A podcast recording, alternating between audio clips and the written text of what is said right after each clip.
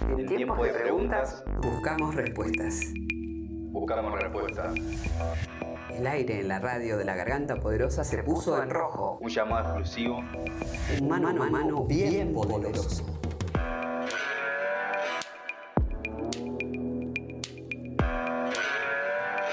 Continuamos en la Garganta Radio y ahora tenemos eh, la alegría de estar eh, conectados, conectadas, hablando también con un actorazo que también es productor, es guionista, eh, que empezó bueno, en la pantalla grande, eh, en la tele también, en el, allá por el 96, ya tiene varios años de experiencia también en lo que era montaña rusa. Estamos hablando de Juan Gil Navarro. Hola Juan, ¿cómo estás? Hola, ¿cómo están chicos? ¿Todo bien? Muy bien, muy bien, muy contentos, muy contentas de, escucharte, de que estés eh, hoy en el programa acompañándonos, acompañando eh, a quienes nos están escuchando también. Eh, mi nombre es Lilian, estoy acá con Nelson, está también Julito desde Córdoba. y bueno, queríamos Ah, saber, wow. somos un montón, queríamos saber, Hola bueno, Nelson, hola Julito, hola Lili, hola, hola, hola a todos y a todas. Hola Juan, buenas tardes, gracias por acompañarnos ¿Cómo esta, están? esta tarde. Por favor, un placer. el placer también es nuestro. Queríamos preguntarte, Juan, por supuesto, cómo estabas y también sabemos que estamos en, sabes- sabemos que estás en plena afirmación de una novela. Eh, bueno, Tierra Argentina, Tierra de Amor y Venganza, en esto que es la segunda temporada. ¿Cómo viene eso? La verdad es que no puede venir mejor. Eh, es muy raro que se angelen a veces algunos proyectos y, y que todo el elenco, junto con los técnicos y los autores y los se lleven tan bien. Eh, y- parece un lugar común, así este, típico de chamullo, pero no lo es. Eh, te, te juro que no soy políticamente correcto y eh, eh, he participado de otros proyectos que tenían dificultades, pero hacía mucho tiempo que no me sentía tan cómodo en un lugar yendo a trabajar. Y la verdad es que estamos, pero muy, muy, muy contentos. Hay un clima de trabajo fantástico, la historia es excelente, transcurre todo en 1984 y, y hay dos o tres historias troncales, de las cuales una es, la mía, eh, y la verdad es que, ah, encantado, ¿qué te puedo decir? No, no, no puedo decir mucho más porque me matan, pero, pero mm, sí hay muchos personajes que tienen una relación directa de parentesco por, eh, con, con los eh, personajes de la primera temporada para todos y todas las fans eh, que seguramente van a estar esperando ver ahí dónde está el- el punto de contacto. Sí. Pero estamos muy felices, muy felices. Juan, acá te habla Nelson. Quería preguntarte en torno al, al, al año que está recreado, ¿no? Justo después del regreso de la democracia. Eh, sabemos que no puedes adelantar casi nada, pero eh, ¿hay algún, nada, algunos ingredientes que nos habla del contexto político de, de esa época? Absolutamente. Mm, Más del 50% del programa está centrado en eso, porque el personaje de Fede Elía es un médico que tuvo mucha connivencia con, la dictadura y con la apropiación de bebés y, y- y hay una hay una historia muy fuerte ahí, muy oscura y muy pesada. Claro, te lo preguntaba sobre todo porque, por ejemplo, vos, eh, eh, si mal no entiendo, estás haciendo también teatro, eh, Closer específicamente, que aborda una temática que se discute mucho hoy en día, que tiene que ver con los vínculos afectivos. Eh, y bueno, Mm. que, que teniendo en cuenta esto que mencionás también de, de Argentina, Tierra, Amor y Venganza, y, y bueno, cómo laburás en Closer, ¿qué rol crees que ocupa hoy no la, la ficción en el entramado social específicamente? ¿Crees que... esta debe acompañar los procesos que suceden en las calles, en la sociedad o en su conjunto? No lo sé, esa es una pregunta que no sabría cómo contestarte verdaderamente, porque se han caído todos los paradigmas, ya se venían cayendo, pero la, la pandemia aceleró todo eso. Mm. Eh, la, la guerra, que está lejana y sin embargo está cerca por un montón de motivos y que va a estar cada vez más cerca por sus consecuencias, eh, también hace que, que la, la tecnología, los tiempos de la tecnología, eh, cada vez más son, son los tiempos de la tecnología y no los tiempos humanos los que, los que parecieran tener una decisión ¿no? en, cómo se comportan los vínculos. Eh, hay un filósofo surcoreano que a mí me encanta, que se llama Byung-Chul Han, Mm, que, sí. que ha escrito sobre esto en El aroma de los tiempos y la sociedad del cansancio, y es bárbaro, este, lo leo y lo releo para tratar de tener una brújula en el medio de toda esta tormenta. Eh, es curioso que se que, se volviera a, a reestrenar Closer, porque en realidad es un texto del año 97, que fue un poco premonitorio de todo lo que iba a pasar. La gente conoce más Closer a partir de la película, que es una adaptación del 2004, que hizo muy bien un tipo llamado Mike Nichols, el mismo que hizo Ángeles en América, que es otra gran obra de teatro, eh, que habla del, tema del SIDA en Nueva York en los años, en principio de los años 80. Y, me parecía que, que, estaba bueno poder meterse en esto, porque eh, es una incógnita constante, digo, los vínculos eh, están transformándose todo el tiempo, más allá de, de todos los rótulos y la y, de las especificaciones y las clasificaciones y, los nombres. Y yo te digo de verdad, me pierdo ya en un punto.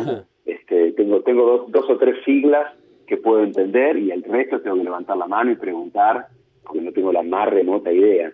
Eh, pero pero lo que creo es que eh, los vínculos se siguen comportando de manera shakespeariana para llevarlo al teatro. Quiero decir, eh, se actualizan todo el tiempo. Eh, no, no, no, no, no, no, nosotros vemos un pedacito de la, de la, de la Polaroid de estos tiempos. Y Shakespeare tiene, tiene mucho drama, Shakespeare también. Sí, por supuesto. Bueno, como las relaciones, mucho drama, mucho humor, mucha tragedia, eh, muchos ribetes fantásticos eh, e inesperados y, y sin embargo, ¿no? y como Shakespeare, y como los buenos cuentos y las buenas eh, fábulas, uno tiene ganas de volver a escucharlas otra vez. Eh, porque hay un arquetipo ahí que se repite y que es interesante. Y, bueno, otro gran. Digo, que no, no, no quiero parecer dolina, es que no, no me da el piné para semejante cosa, pero cuando hago notas trato de recomendar este, situaciones. Hay un tipo que habla de, de mitología para quienes están escuchando, que se llama Joseph Campbell, y se lo recomiendo a todo el mundo porque entender eh, determinadas cuestiones de la mitología es poder estar un poco más atento a, y perceptivo a lo que puede ocurrir hoy, que es muy incierto, muy incierto y cuesta cuesta mucho, ¿no? Este, eh, parece que me estuviera haciendo de la, pregunta original, pero pero en realidad eh, lo que leía de este Han el otro día es que decía que, que que es como si no hubiera ley de gravedad, entonces todo flota en el aire y las relaciones flotan. Mm. No no hay no hay una, una ley de gravedad que te permita ir de un punto al otro, porque todo está en, en, en un constante devenir, nada es lo que es, todo, todo está se está viviendo para lo que va a ser, eh, y a eso se le suma eh, toda la sazón que dan, este, la interpretación que uno tiene de, de lo que ocurre con las redes no sociales. Este, sí, eso. loco de Juan, te iba a preguntar justamente eso. Que, que, está vinculado un poco con el, con el filósofo este que lo he leído, pero nunca me, sale pronunciar su nombre. Este, es, re difícil. Eh, que habla un poco también en, en, algunos pasajes, en algunos párrafos, esto del capitalismo del tiempo, ¿no? Y quería vincularlo con esto que decís vos de eh, hoy en las redes sociales, como vos sos una persona que por lo menos no está tan eh, pendiente de las redes, sos alguien que está más pendiente de eh, eso, justamente el trabajo, la praxis mismas y, y estás con mucho. ¿Cómo haces con tu tiempo específicamente? Y cómo también eh, el tiempo fue como, en, términos capitalistas, eh, arrasando, ¿no? Hablando, con esto, hablando de esto del Closer, con la forma de vincularnos, ¿no? Esto de Tinder, Grinder, un montón de redes sociales que surgen y que es todo una, un, un clic de distancia para armar pareja o no, te descarto. ¿Qué pensás de todo eso? Ah, me cuesta tener una opinión con respecto a eso. Eh, Mira, yo tuve la suerte de que mi vieja, eh, que era medio extraterrestre, me mandara a un colegio muy especial. Después es una pedagogía que durante un tiempo se puso medio snob y Waldorf, todavía a veces la Waldorf, ¿no? Eh, la, la Waldorf, exactamente. Pero pero cuando yo empecé a ir a ese colegio, en el jardín de infantes, primaria, secundaria, y empecé, mi, empecé a estudiar teatro ahí, eh, había una mirada eh, muy eh, espiritual, no religiosa, acerca del, del, ser humano. Y en algún lugar eso me ha acompañado siempre y, me ha permitido tener una propia, eh, ¿cómo decirlo?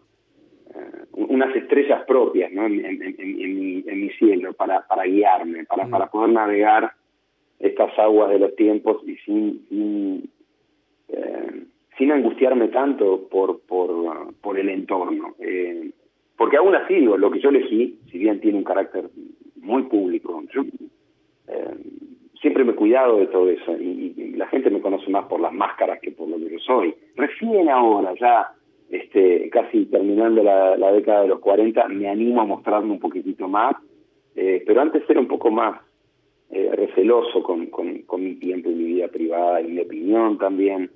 Eh, pero, pero me cuesta, y, y es un motivo de charla entre los tres o cuatro amigos que tengo cercanos, tratar de entender qué, qué es lo que pasa eh, con los vínculos. Mm. De verdad, no, no, me, me, me, me faltan materia de sociología para hacerte una devolución de lo que pasa. Lo que sí siento es que eh, hay cada vez más ruido eh, en todo sentido. Y, y eso me parece que rompe la posibilidad de una conexión con, con, con otra persona. Eh, por ejemplo, no sé, le digo de una manera más práctica.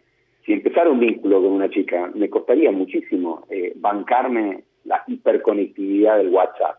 Este, y en algún momento lo he manifestado, eh, diciendo, che, linda, mira, hablemos o veámonos, pero no quememos todo por WhatsApp, porque porque no sé cómo manejarlo, porque me porque porque porque me quita la gana de, de, de- de verte después, porque me parece que tiene que haber un misterio dando vuelta para para para ver al otro y estar con el otro cuando lo tenés ahí. Claro, vamos a, Eh, vamos a un parque a tomar unos mates, ¿no? Como el, el, el- en Exactamente, persona. sí, por favor, tal cual. Vamos a un parque a tomar unos mates, vamos a caminar un poco, este, cocinemos juntos, qué sé yo, no sé, eh, veamos algo, no, no sé, este, o quedémonos callados mirando el horizonte, que también es una cosa fantástica.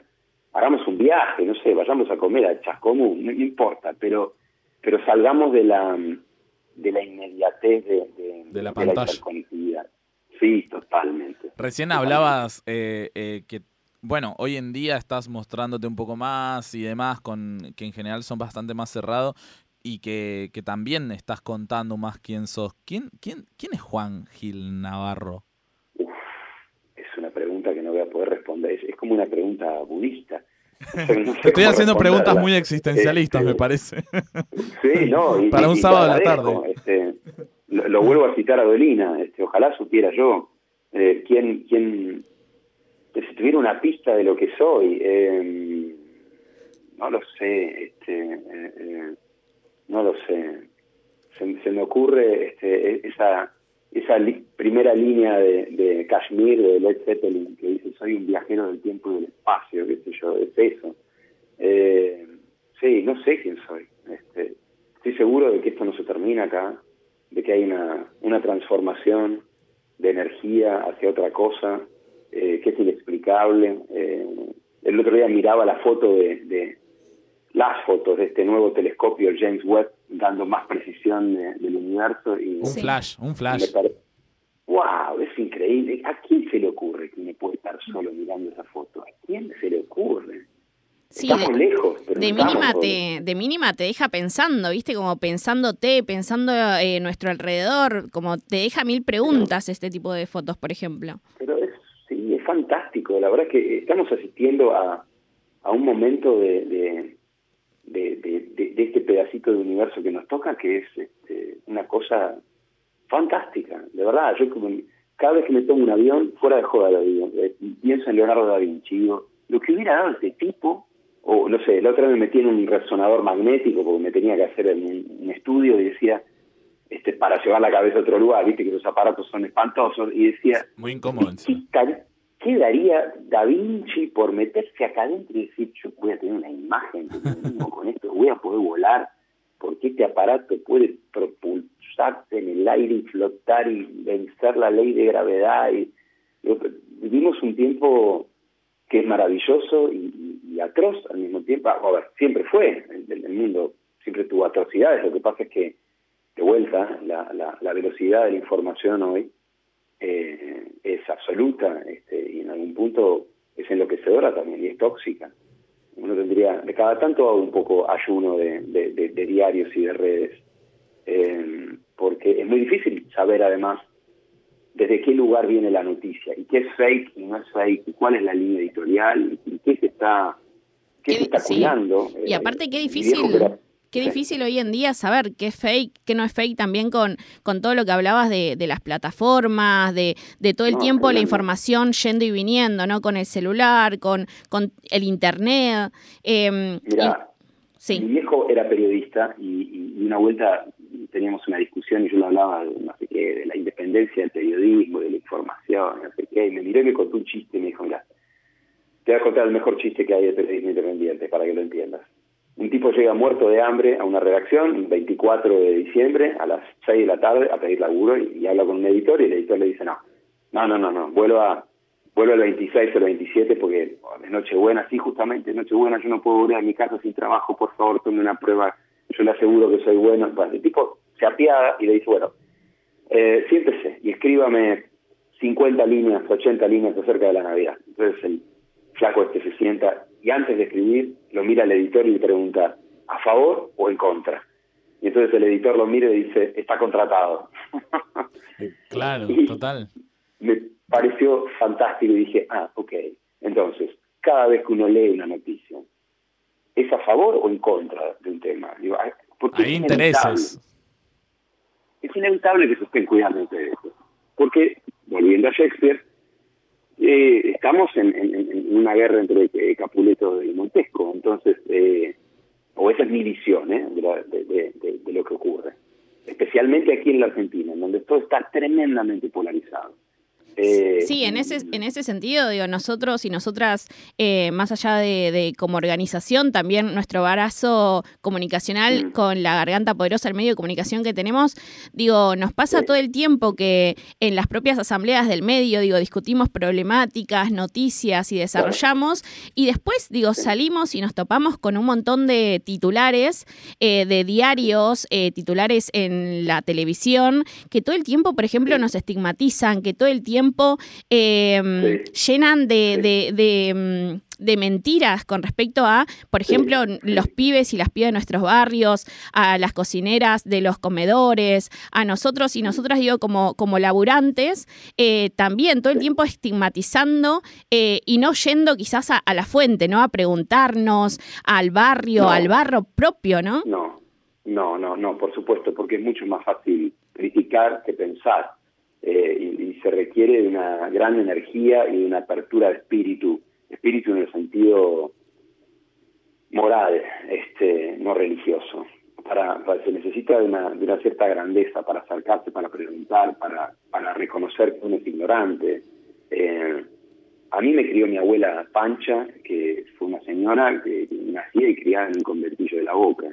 Eh, tenía los dedos chuecos de, haber lavado en, la tabla con el jabón, por ahí hay poca gente sabe lo que es eso, pero este, en muchos otros espacios la, ropa se seguirá lavando muchas veces a mano. Y yo me acuerdo de verle los dedos a mi abuela, pobrecita, y, de los dientes que le faltaba y de la sonrisa y de la vergüenza que le daba sonreír y eh, tengo el mayor de los respetos por la gente humilde que hace esfuerzos enormes por salir adelante. Y después también hay gente que no, que, que, que, que, pretende vivir de arriba, que pretende este, apoyarse en el, esfuerzo del otro, pero eso no tiene que ver con una clase social ni con una circunstancia económica, eso tiene que ver con las personas.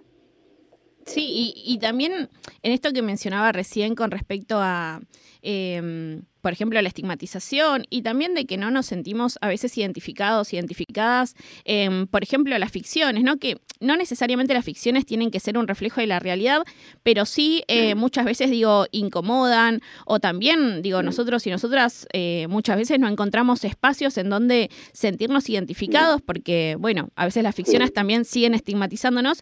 En este sentido, ¿vos cómo ves la relación entre la ficción y la realidad cuando se tocan temáticas que afectan afectan a, miles de personas, digamos? Mira, yo en muchos casos veo eh, el peso del algoritmo y, especialmente en, Latinoamérica lo hablé con varios guionistas, con varios directores y con varios productores, porque siempre tengo la sensación de que a nosotros nos dicen, bueno, no, ustedes van a hablar de marginalidad y de pobreza y de fútbol y de drogadicción, porque ustedes son sudamericanos y la, su realidad es esa y nunca van a salir de eso. Eh, y, la verdad es que, no voy a decir una guarangada, pero me, me tiene un poco harto eh, esa cuestión, porque además quienes toman decisiones este, y quienes leen o aprueban libros no tienen la más remota idea de cuáles son esas realidades y cuáles son las luchas de, de, determinados universos. Eh, y, los veo retratados de una manera eh, estúpida, por decirlo menos. Eh, y sí, y, me cuesta. Y, y, no sé cómo se transforma, la verdad. porque en algún momento había gente que tenía la, posibilidad de llegar a contar, yo no sé, por citar a Leonardo Fabio, uno, eh, pero, pero hoy, por ahí, las, eh, digo, determinados realizadores que, puedan contar esas historias y tener una sensibilidad y una, eh, y una visión más real y, no estereotipada de, de, esto que vos hablás, me parece que se hace cada vez más, más difícil, que, que, que están cada vez más lejos de quienes pueden dar. Alguien podría agarrar un celular y contarle igual, igual esto. ¿eh? Claro, es, cada vez, es cada vez más difícil como retratar, eh, por ejemplo, los conventillos donde tu abuela trabajaba lavando ropa hasta hasta tarde, digamos. Una, una, una pregunta más y la última, Juan, para dejarte tranquilo. Estamos muy contentos porque nos estás acompañando esta tarde con una reflexión también desde tu propia cosmovisión ahí, bien, bien lo retrataste vos. Eh, queríamos preguntarte, teniendo en cuenta la experiencia de, de, de, una familia que también vino de abajo, como en el caso de tu abuela, que era la bandera, podríamos decir, em, ¿cómo, ¿cómo, ves la, qué, qué, te preocupa hoy? ¿Cómo ves la realidad social? ¿Qué, qué reflexión tenés al respecto vos? Ah, de vuelta, es una pregunta tan enorme, este, te juro. Si me la preguntabas ayer me quedaba sin dormir toda la noche y creo que hoy no, no iba a saber tampoco cómo respondértela. Em, me cuesta mm, mucho eh, poder calmar algunas broncas que me dan algunas situaciones para poder pensar con tranquilidad y para poder ayudar a construir respuestas, para poder ayudar a, que la gente no se enloquezca más de lo que está. Incertidumbre. Los medios, sí, sí, los medios todos, sin excepción, todos, eh, esta es mi visión, enloquecen a la gente, la enloquecen, la enloquecen. Eh, mm. no, no ayudan a construir eh, posibilidades. Hay muy pocas personas que ayudan a, que la, a que la gente pueda pensar un poco. Eh, en general, lo que se vende, lo que se consume, es eh, ira. Eh, y, primero está el show del odio este, y después está la información. primero está la desacreditación de otra persona y después está la información. Mm. yo trato de leer todo lo que puedo. Te repito, mi viejo era periodista y no me caso con, con, ninguna visión. Eh, eh, yo tengo 48 años, eh, eh, atravesado, la, era chico cuando volvió la democracia, pero, pero recuerdo la hiper del 89, recuerdo el 2001 eh, y recuerdo otros momentos gloriosos de la Argentina de, de, despegue y de, y, de, florecimiento y otros de, de, de, miopía y de tosudez y de egoísmo. Eh, pero me preocupa mucho, mucho, que todos los funcionarios de la democracia eh, no estén atentos, a, verdaderamente atentos, a, a que, la, a, que hay gente que puede creer que la democracia no sea el mejor instrumento para un país. Y, entonces eh, es como es como un lugar este en el que crecen hongos, ¿no? Y digo, por, por mi ley y por otros tipos locos que le hacen creer a la gente que la democracia no sirve o que, o, que, o que se requiere de una mano dura. Eh, y, y repito, me pasa con todo el arco político. Creo que a veces están tan... porque ocurre con... De vuelta, en mitología pura ¿eh? y Shakespeare puro. El poder enloquece. Y el poder le hace pensar a, muchos de nuestros mandatarios que, que, están, que, que, saben cuál es la, la que saben cuáles son las acciones que tienen que determinarse y, ni siquiera hay plebiscito para preguntar, este, no sé, che, ustedes están de acuerdo con esto, no están de acuerdo. Y, veo mucha... Eh, no, es que esté tratando de ser políticamente correcto, ¿eh? es que no encuentro las palabras precisas, pero, pero, pero veo a una clase dirigente cada vez más alejada de, de lo que verdaderamente le pasa a la gente. Y los veo hablar eh, y los veo, los veo decir palabras agradables eh, y decir qué es lo que hay, lo que hace falta y lo que hay que hacer. Y no les creo, me cuesta muchísimo creerlo. Claro, sí, totalmente. Es algo que nos atraviesa en los barrios y eh, coincidimos totalmente porque quienes estamos en los pasillos, en los comedores populares, los que estamos trabajando en cooperativas de trabajo, quienes estamos todo el tiempo en, eh, viendo muchas realidades donde hay pibes en consumo y más cosas que vos decís, claro, che, todo bien, está bueno lo que estás diciendo, pero termina como no siendo suficiente en algún punto. Eh, Juan, la verdad es que em, estamos muy contentos. Gracias por, por acompañarnos esta tarde y por, por estas reflexiones que tampoco nosotros tenemos ninguna respuesta. Justamente invitamos a la reflexión desde ahí, por eso era un poco más la pregunta. Y, nada, la verdad es que, que flayamos un poco con Shakespeare y todas tus citas que, que bueno, a veces uno eh, no se da tiempo de esto que decís vos, pensar un ratito. Así que bueno, te agradecemos mucho la comunicación. Por favor, no, gracias a ustedes porque de verdad me parece que es una conversación que ayuda este, a, a, tratar de pensar y a no, como decía Tita Merelo en, ese tango que estaba escuchando la semana pasada, eh, si la vida está muy cara o te están acogotando, no te apartes de la huella aunque vengas patinando. Y me parece que no apartarse de la huella es eh, saber que uno eh, que uno tiene un corazón y que, mm, para, para dormir bien eh, hay que comportarse de una manera eh, de una manera moral entendiendo que, que el otro está tan jodido como uno que uno que de verdad uno no se salva solo. Y, y, sí creo y vaticino que esto se va a poner mucho más picante y mucho más difícil y que posiblemente esa sea la única forma para que verdaderamente cambien las reglas de juego. Porque no es que no tengamos leyes, las leyes están. Lo que pasa es que en la Argentina la ley es una sugerencia. Se discuten los semáforos en rojo. Entonces, si se discuten los semáforos en rojo, ¿cómo se van a discutir otras cosas? Juan, estamos totalmente de acuerdo con esto que decís de que nadie se salva solo, es en lo que apostamos también desde nuestras asambleas. Y bueno, como bien mencionaba Nelson, te agradecemos un montón, te esperamos en cualquiera de nuestras asambleas a nivel nacional, sos más que bienvenido cuando quieras. Así que un beso grande, un abrazo enorme. Un beso enorme y muchas gracias. Continuamos con la Garganta Radio, ya son las 3 menos 10, así que ya volvemos, nos quedamos con más música y más programa por delante.